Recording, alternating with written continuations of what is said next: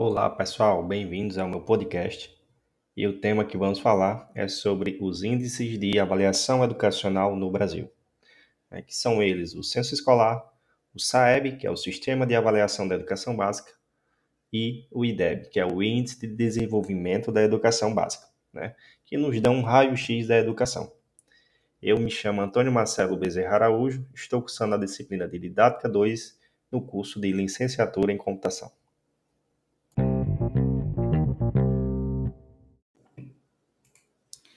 Então, pessoal, antes da gente falar especificamente de cada um dos componentes que foram apresentados na abertura, é relevante entender a importância de se ter indicadores, né? Os indicadores eles nos dão a capacidade de termos dados e com base nisso possibilita a gente planejar e executar ações contínuas com eficiência.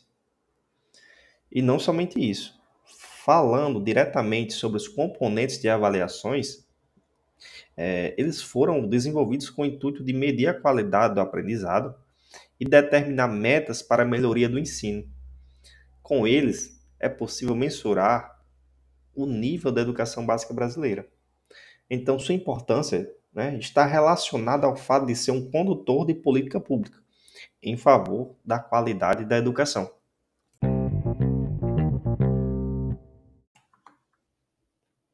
Agora falando o que são cada um dos componentes, a gente tem o censo escolar por aluno, que é realizado anualmente, é, que nos permite acompanhar as trajetórias de escolarização individualizadas, gerando indicadores de repetência, abandono e atraso escolar.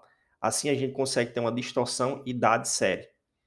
É, além do censo escolar, a gente tem também o sistema de avaliação da educação, que trata da principal ferramenta de avaliação de aprendizagem do Brasil, que consiste na realização a cada dois anos de uma prova por todos os estudantes de escolas públicas e uma amostra de escolas privadas que estão matriculados nas últimas séries de cada ciclo de ensino.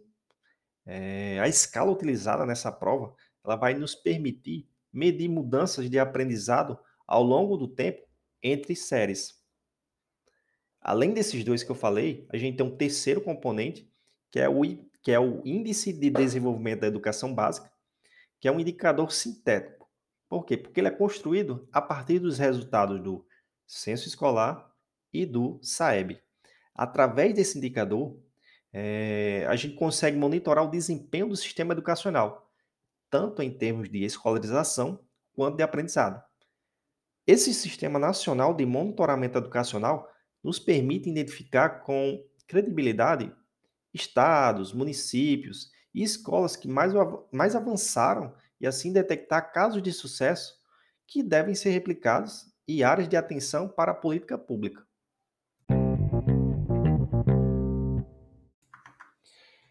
Agora, problematizando um pouco, né, pessoal? É, Existem discussões na sociedade, que na sociedade brasileira, né, no, dentro do ambiente escolar, na internet, sobre esses índices. Né? Alguns colocam que poderiam ser aperfeiçoados, outros informam que é necessário outros índices que incluam é, mais a questão qualitativa, porque atualmente consideram esses muito quantitativos. Hum, a questão que fica é, será que a gente consegue é, melhorar sem perder a simplicidade de comunicação que atualmente esses índices possuem? Na minha opinião, sim. Inclusive, tem um artigo do Pablo Costa, André Loureiro e João Pedro Azevedo, que eles informam duas questões de aperfeiçoamento que eu concordo com elas.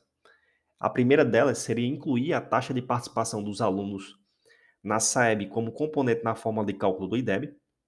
Por quê? É, este componente ele poderia operar como um fator de ajuste da nota final, valorizando os esforços de estados e municípios que buscam ampliar a taxa de participação dos, dos seus alunos no Exame Nacional. É, a segunda seria a possibilidade de melhoria, seria utilizar a proporção de alunos abaixo de um patamar mínimo de proficiência como uma medida de aprendizado. Que porque seria que o foco nos estudantes com pior desempenho é o primeiro passo para um maior compromisso com a equidade educacional.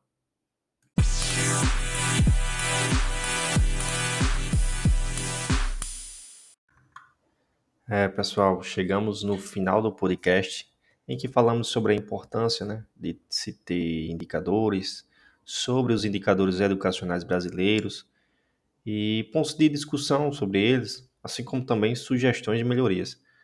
É, então, fica aqui o meu agradecimento a todos os ouvintes e até uma próxima.